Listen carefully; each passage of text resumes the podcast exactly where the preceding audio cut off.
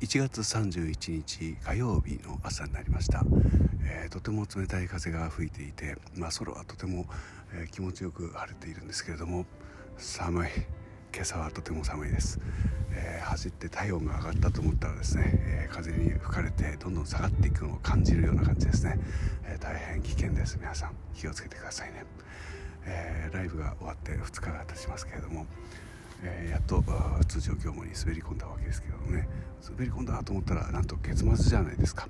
えー、月末のお仕事っていうのがあって大変みたいなことをよく言ってましたけどもね。実情はそうですね。2020年の1月の末だったらあ大変いっぱいやることあってみたいに感じられたんですけども、えー、2023年1月、えー、あっさりと終わってしまう。最近の月末仕事はあっさりと 終わってしまいます、え、このままでいいのかと思いながら3年近くが経ってきましたけれども、え